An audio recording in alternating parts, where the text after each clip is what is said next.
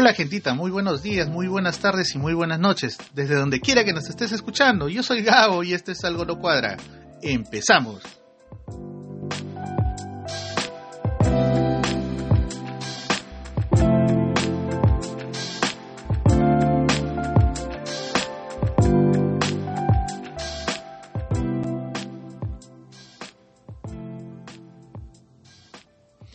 ¿Cómo están, gentita? Mis compas y mis comas y mis comaes. ¿Qué tal, gente? ¿Cómo están? Llegamos ya y estamos pasando los 1400 descargas, gente, del programa. De verdad, gracias por ser parte de este proyecto. A propósito de esto, ya sabes, ¿no? Que nos puedes escuchar en diferentes plataformas, en Player FM, en Listen Notes, en Podbean, en Google Podcast y en Spotify. Recuerda que cada vez que sacamos episodio ponemos nuestros links de las diferentes plataformas donde estamos. Recuerda que nos puedes escuchar desde donde tú quieras. tu PC, tu laptop, tu celular, bajarte la aplicación que más te vacile. Así que no hay excusa para no escucharnos, gente. ya sabes likea, suscríbete y compártelo. Arrancamos con los avisos de la semana Kazumi Tortas y Catering. Especialidad en tortas y dulces temáticos. Hacen boxes, desayunos, snacks, bocaditos para todo tipo de evento, incluso eventos corporativos. La tienda es virtual, llegan a todos los distritos y deliveries súper económicos. Comunícate al 961-37-964 o a través del Facebook con Kazumi Tortas y Catering o a través del Instagram, arroba Kazumi Oficial. Porque ya sabes, Kazumi, tortas y catering, el dulce sabor de un sueño. A propósito de esto, un saludazo recontra especial para Joshua, mi amigazo y seguidor de este programa, el pequeño de nuestra gran amiga Janet de Kazumi. Un saludote y espero que le hayas pasado genial con toda la familia este fin de semana por todo nomástico, pequeñín. Desde acá un fuerte abrazo para ti y ya sabes, a seguir escuchando algo no cuadra, aunque hay algunos programas que no te recomiendo. Estás muy pequeño todavía. Seguimos con fotografía profesional. ¿Quieres hacer de tus mejores momentos recuerdos especiales? Perenice estos hermosos momentos y guarde esos lindos recuerdos. Comunícate con Carlos Ciesa al 992-714-510. Atiende fiestas, sesiones artísticas, pasarelas, fotos para catálogos, entre otros. Recuerda, haz de tus hermosos momentos recuerdos especiales. Fisio Relax Pol. ¿Estás buscando dónde realizar tus terapias físicas?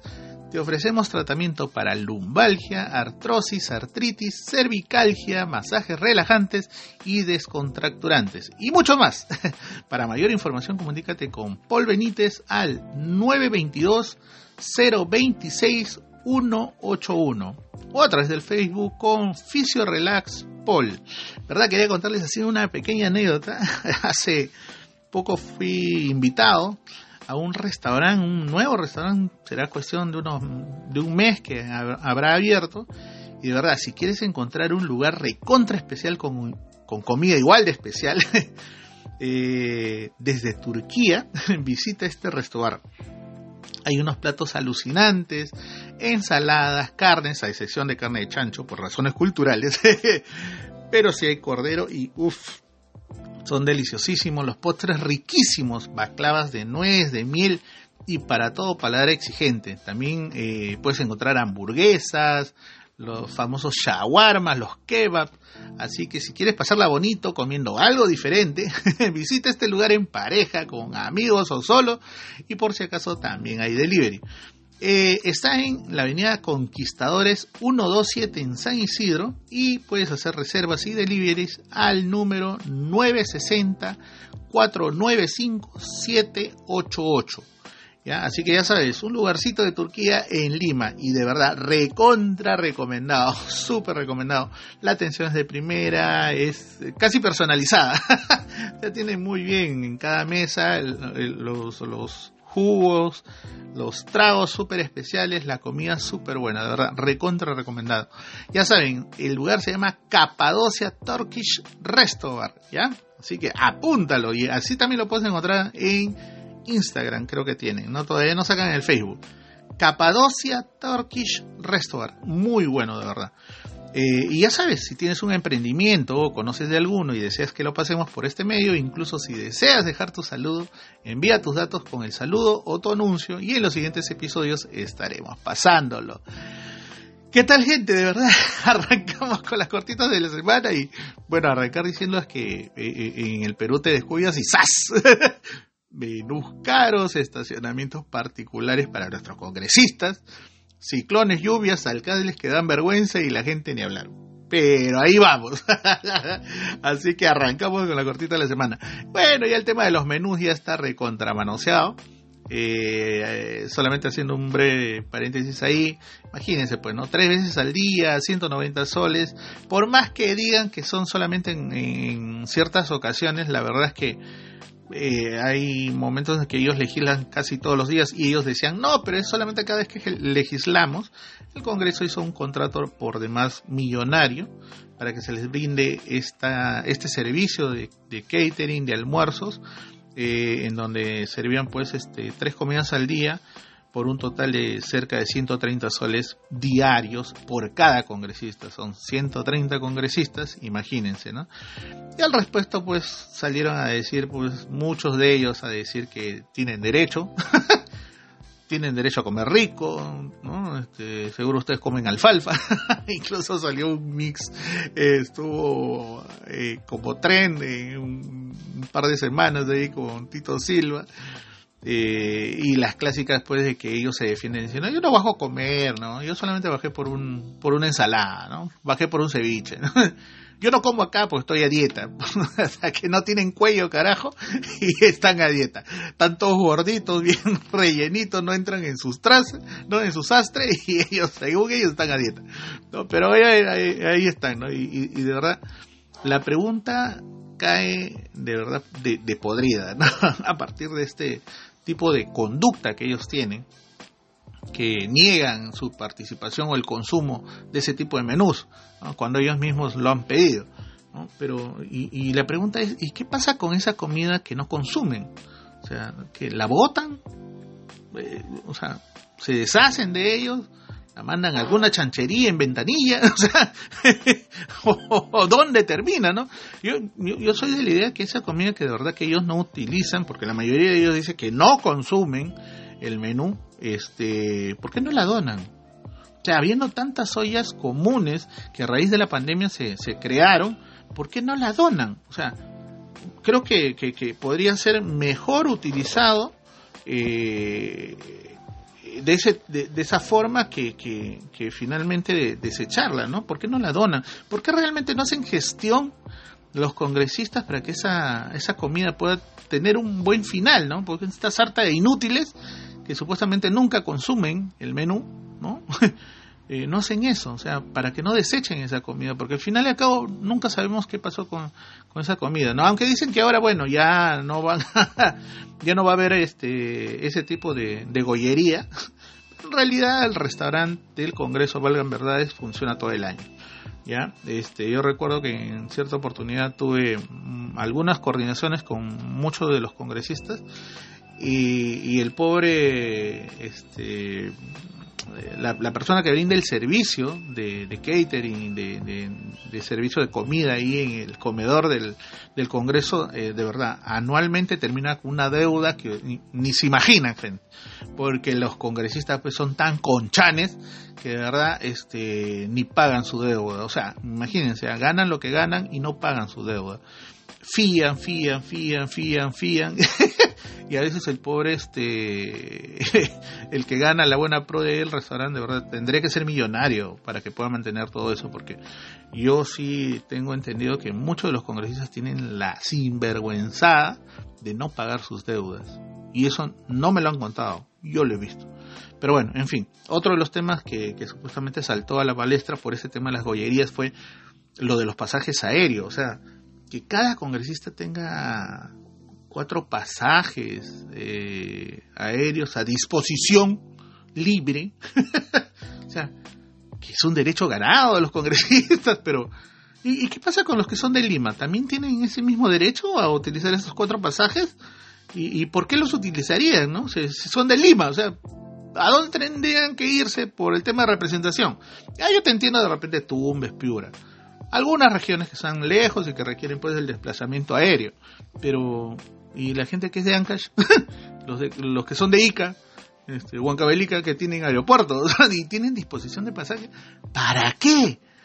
La otra vez veía que le hacían un reportaje a esta chiquita, esta Barbarán, y ella, pues, este, justo por ella es que revienta todo este tema porque ella, la señorita, había utilizado pasajes aéreos a nombre del Estado para su hijita y casi toda su familia, para que ella se pueda desplazar a ver eh, supuestamente a una reunión en Cajamarca a fin de año. Te pases, por lo menos si vas a mentir, miente bien, ¿no? A fin de año, una reunión, o sea, pendejo, y, y, valgan verdades, eh, comenzaron a salir cosas al respecto y, bueno, su esposo, jugador de fútbol, eh, juega en Cajamarca. Eh, ella no fue a una reunión y fue con su hija y fue con media familia a pasar Año Nuevo. y es más, hace poco estuvo circulando, y búsquenlo, estaba circulando a través de las redes, un video en donde ella se le ve justo en esas fechas eh, en Cajamarca y después este, se fue a Máncora. bueno, obviamente a desestresarse, pues, porque el trabajo en el Congreso es demasiado estresante, imagínense, o sea, y encima la gringa, ustedes saben a qué me refiero, a la sobrina de la China Tudela Loveday, se molestó diciendo que es un derecho. A ver, veamos qué dice parte. Ah, por si acaso, ya me conseguí el reglamento del Congreso. en su artículo 23. De manera resumida, ya, ustedes saben que, que, que este programa no duró mucho. De manera resumida, dice que los congresistas tienen el deber funcional de cuidar el patrimonio del Congreso. Maña, o sea, eh, de cuidar los recursos del Congreso, financieros, materiales, etc. Rendir cuentas documentadas, informes de sus viajes, pero sobre todo tener una conducta intachable. Yo, eh, o sea, parece chiste, pero está escrito. ¿eh? Existe ese reglamento. Y para conseguir ese reglamento también es bien complicado porque este, tú lo buscas a través de internet y, te mandan una partecita. O sea, hace poco tuve que hacer un análisis sobre, sobre ese tema y, hasta que por fin lo puedo conseguir completo. Pero tú lees eso y de verdad te, te, te pones a pensar y dices, si se aplicara ese tema a rajatabla, o sea, no habría el tema de estacionamientos de lujo, porque han estado alquilando un estacionamiento solamente para congresistas y para asesores cerca al Congreso, en donde se estaban tirando miles de soles. No habría arreglos de lujo en las oficinas, donde cada oficina tiene una foto de su congresista afuera, porque dicho sea de paso, nadie los conoce. y obviamente tienes que ver por lo menos, si vas a una cita con los congresistas, tienes que verle la cara para saber qué es él y, quién es, porque nunca se les llega a conocer. Y, la verdad es que, como les digo, si se aplicara a rajatabla esta normativa, este reglamento del Congreso, yo les, les juro que hace rato se hubieran largado toda esa sarta de inservibles de innombrables. Pero bueno, en fin. Marchas y contramarchas. en realidad, todas las marchas que hasta ahora se vienen suscitando. Hace poco hablaba con unos amigos del extranjero y me decían, oye, que todo el tiempo están reclamando en tu país. no, Leo, lo que pasa es que eso en realidad tiene una cola que, que no es de hace un año, no es de hace dos años. O sea, no es porque no compraron eh, este, el abono y la uria hace poco para, para la gente en el sector agrícola. O sea, no es por eso. En realidad tiene un trasfondo social, cultural, político, económico que se viene arrastrando de hace siglos. O sea, no es de ahorita. No es de ahorita. Hace siglos se viene arrastrando ese tema. Esa brecha cultural, social, se ha ido agrandando y ha sido como poner pólvora y gasolina en un solo sitio y que estaba a punto de explotar y explotó y le explotó en la cara al gobierno de turno, definitivamente. Bueno, eh, dicho sea de paso, el gobierno actual, pues, por todas luces es una represión total. O sea, que lo quieran disimular, que lo quieran, no sé, contrabandear con otros temas, eso de verdad es una represión total. O sea, y eso se suda por cada poro que tiene, por cada institución que tiene administrada, que se nos hace difícil pensar que nuestra constitución de verdad está siendo dejada de lado y estamos hablando de lo que ya se hablaba en los 2000, ¿no? Una democradura, una dicta blanda. Busquen ese término, existe teorías, análisis al respecto y ustedes se van a dar cuenta. Somos una democradura, somos una dicta blanda. ¿De qué estamos hablando cuando hablamos de ese tema? Búsquenlo en internet, de verdad, van a encontrar artículos muy interesantes al respecto tenemos una presidenta que cada vez que habla pues se victimiza, ¿no? Diciendo que es la primera mujer presidenta del país y que no se le respeta. En un estado patriarcal. Hasta que no sé, cada vez que escucho ese, ese discurso, puta que es para reírse, pero dan ganas de llorar, pero mejor prefiero reírme porque si no me estreso y me salen más canas.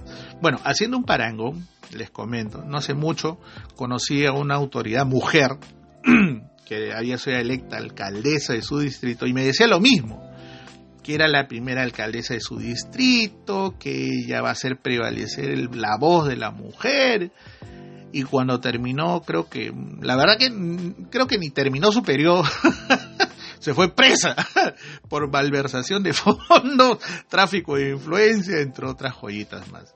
Bueno, dicho sea de paso la doña, doña Doña Dina. ya le dijeron en todos los idiomas que con todo su clan la están embarrando peor que palo de gallinero, ¿no? O sea, pero ahí está Pelatía, ¿no? Soportando con su otárola y, y todo su clan.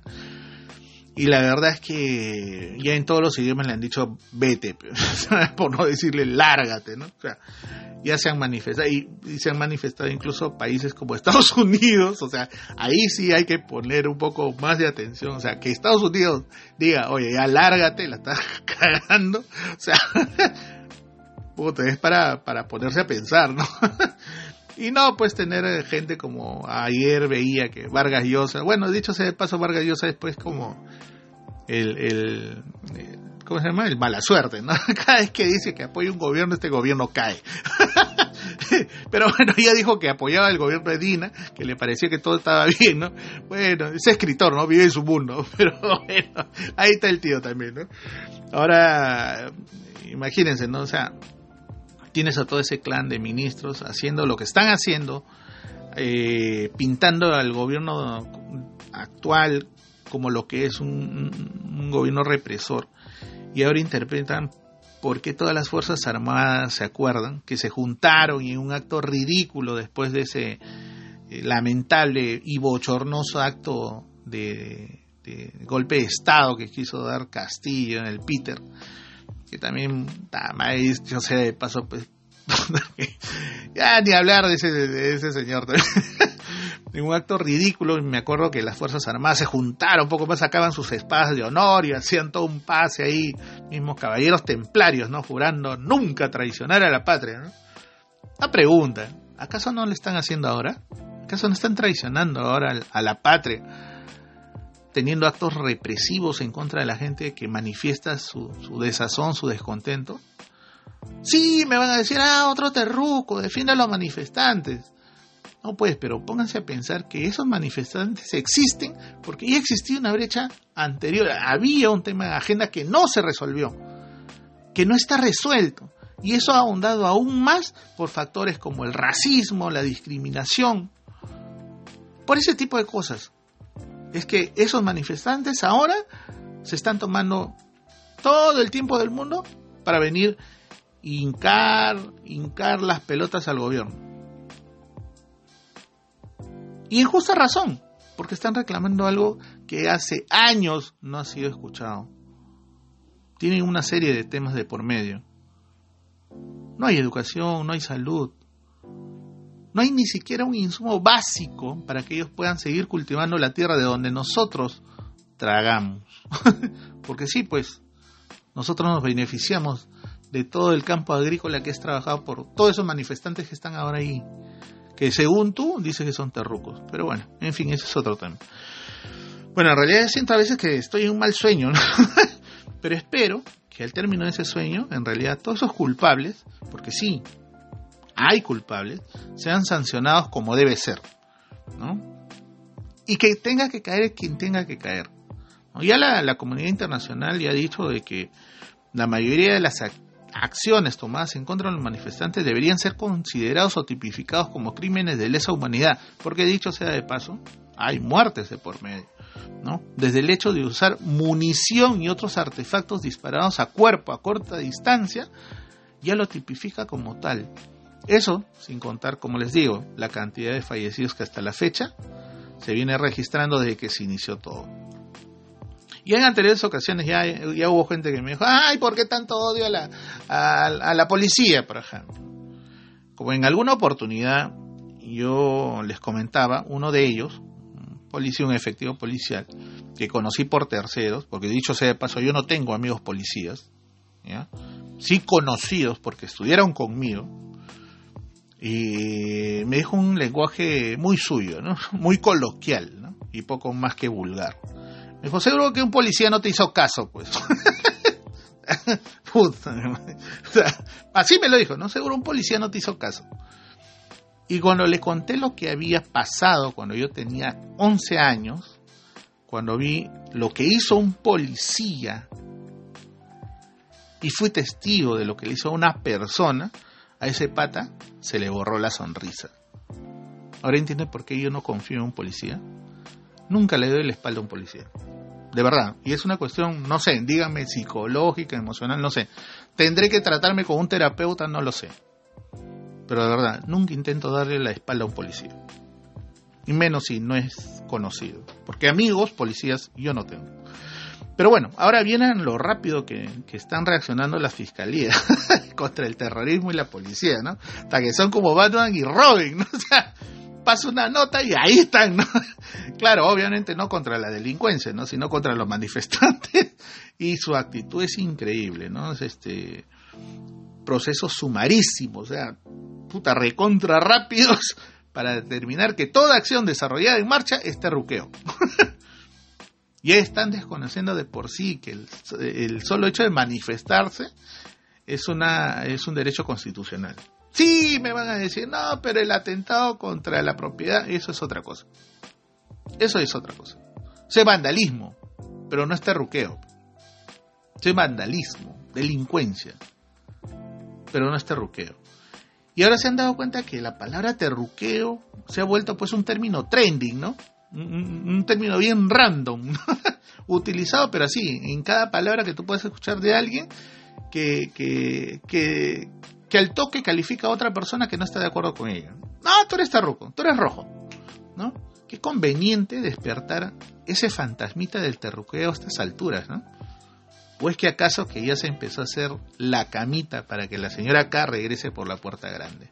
Aunque claro, ¿no? Dicho sea de paso, ella ha jurado hasta por su viejita que, le, que electrocutaban con su viejo, que ella no quiere ser candidata de nuevo.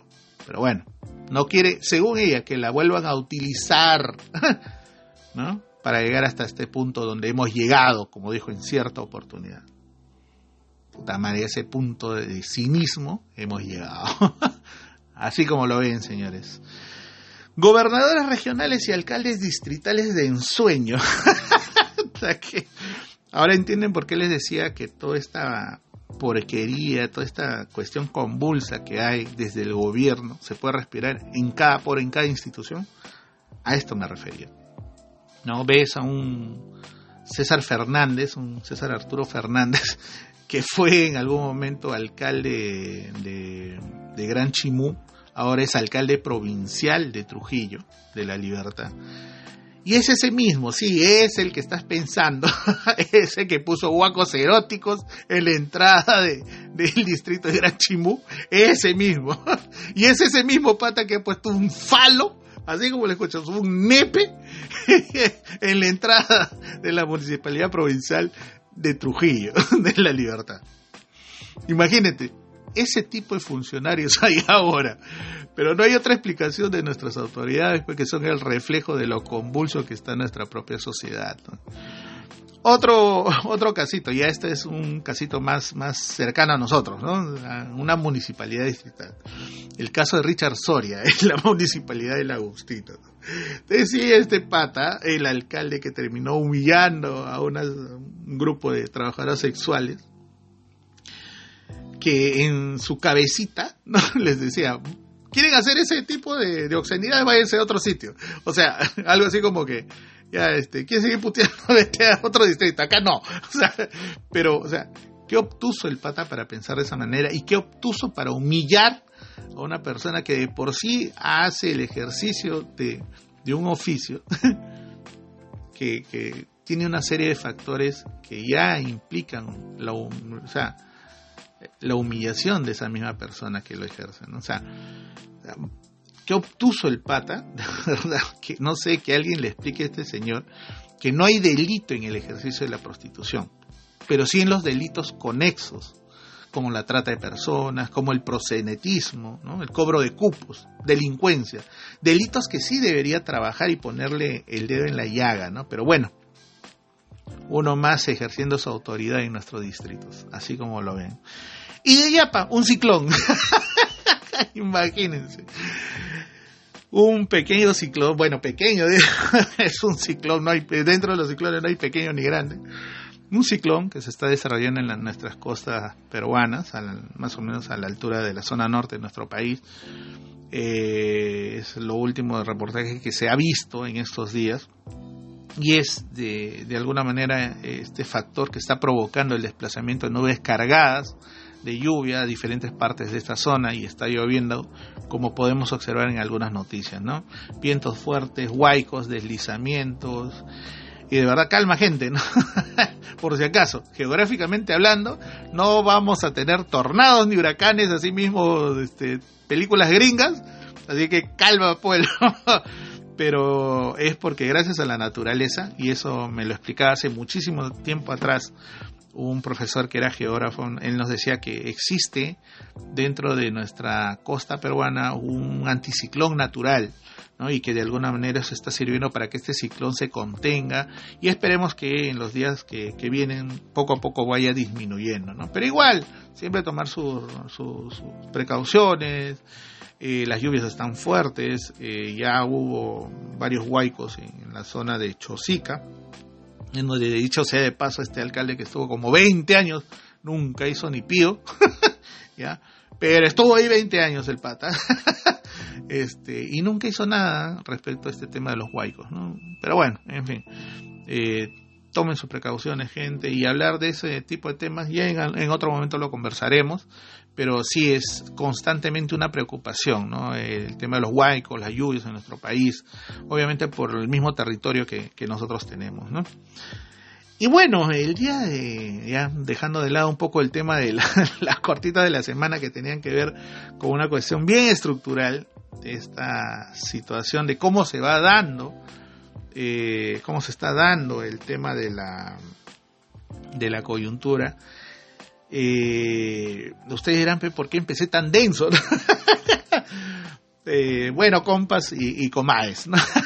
bueno, les estoy diciendo compas y comaes porque, bueno, me han dicho por ahí que el, el término gentita, ya otro pata la estaba utilizando, pero bueno, esas cuestiones influencerísticas que existen. pero bueno, en fin. Empecé un poco denso por lo siguiente. A ver, al comienzo toqué el tema, que toda esta convulsión en nuestra sociedad se expresa a través del mismo gobierno de turno y que esa misma forma de administrar todos nuestros derechos a través de nuestras instituciones públicas es notorio, ¿no? Se suda por cada poro, como les decía, ¿no? por cada institución que existe en nuestro país, incluso en niveles usuario, solo por mencionar algo. A ver, les comento, y esto tiene que ver un poco con, con lo que me ocurrió eh, en los primeros meses de este año. Ustedes, este, como les comentaba en otro, otro programa, mi, mamá falleció. Y cuando estuvimos en el hospital, no diré nombres, pero es uno que está en la sala Berry. bueno, eh, eh, estar junto a ella en todo ese tiempo que estuvo entre atenciones, correteos y demás, me di cuenta de algo. Que el sistema de vigilancia, los guachimanes, todo ese sistema, es una reverenda mierda. Sí, así como lo escuchan, tal cual. Claro, no todos, ¿no? Pero en su mayoría, sean hombres o mujeres que ejercen esta función, terminan siendo una suerte de pequeños señores en cada acceso al hospital que les menciono. ¿Y esto por qué? Les comento. Tuve más de una mala tarde o noche que pernocté en ese lugar, o sea que estuve ahí en el hospital.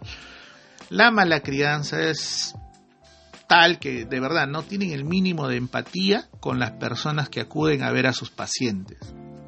Mi madre requería de, mucha atención y, era constante escuchar, usted no puede quedarse.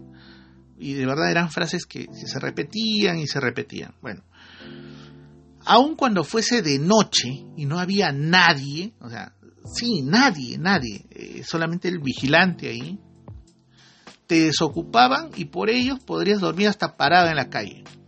Porque según ellos hay un reglamento que les indica. Y, y ante esto les digo sí, sí, es comprensible. Hay indicaciones de por medio por parte de sus coordinadores o jefes que a su vez reciben las indicaciones de quienes son administradores de cada sección en este hospital y que a su vez obedecen a una cadena de mando que basta el director del mismo sistema de salud. Pero la gran pregunta es, pero ¿por qué no podemos ser un poco más empáticos con los familiares de los pacientes, incluidos con los mismos pacientes?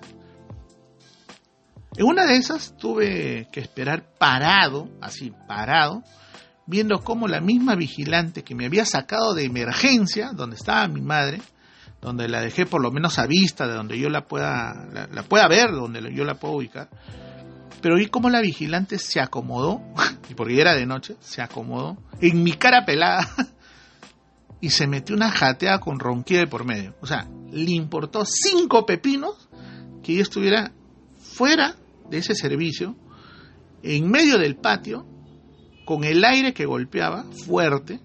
Bueno, por lo menos mi madre estaba en un lugar en donde no, le daba el aire.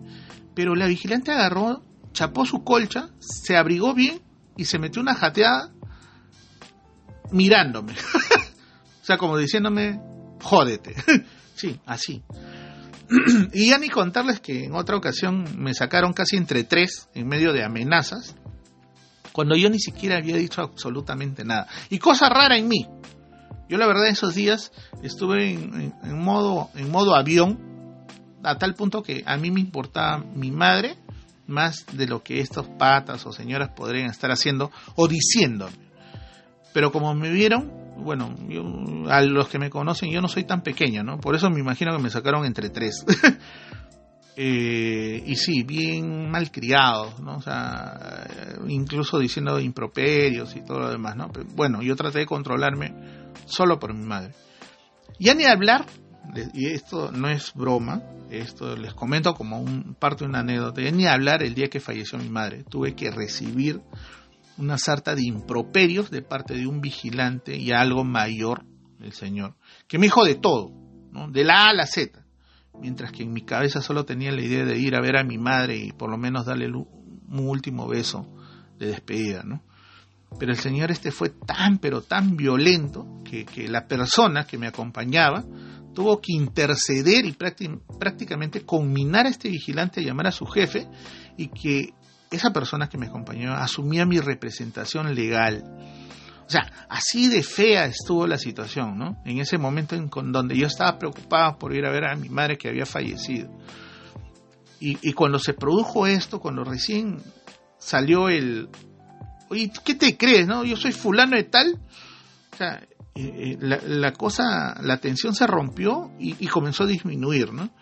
Eh, y yo la verdad entré casi empujando a la gente, ¿no? O sea, ya, ya estaba en un punto de desesperación ante la situación que les comento. Y, viendo esta situación tensa, incómoda, pero cierta, la verdad es que yo entré empujando a la gente y de verdad en ese momento solamente pensaba en, lo que se venía luego, ¿no? Ahora sí, les comento, ahora sí espero, así, ¿eh? no volver a ver a ese señor, porque en serio, ahora con cabeza fría y en otra situación, en otras circunstancias, de verdad, no creo que no me voy a volver a quedar callado y menos tranquilo. y los que me conocen sabrán a lo que me refiero. Pero bueno, decirles todo esto fue para, para que nos demos cuenta un poco de cómo esta situación de este tipo, o sea, la que estamos viviendo ahorita en nuestra sociedad, puede calar en cada instancia y tener influencia de tal manera que hasta la conducta del ser humano se modifica en una situación de tensión constante, ¿no? Pero bueno, no dejemos de ser empáticos, pero que eso tampoco signifique ser cojudo o monce, ¿no? Pero bueno, por hoy lo dejo ahí. a ti, sí, a ti. Muchísimas gracias por acompañarme, gente. Deja tu like, de verdad, eh, tus mensajes, tus historias en mis redes sociales, pero sobre todo comparte el contenido de Algo No Cuadra. Cuídense mucho, hay registro de algunas infecciones respiratorias, gente, yo les dije, no dejen de usar mascarilla, eh, que habría que tomar en cuenta. Eh, pónganse la bivalente, ya está en circulación por si acaso, vean dónde se la pueden poner, eh, pónganse la gente, de verdad. Procure, procuremos prevenir antes de lamentar. Y ya saben, gentita, la vida es dura, no nos la pusieron fácil, pero ponle una sonrisa y harta buena vibra. ya nos estaremos escuchando la próxima semana, gente. Cuídense mucho. Chao.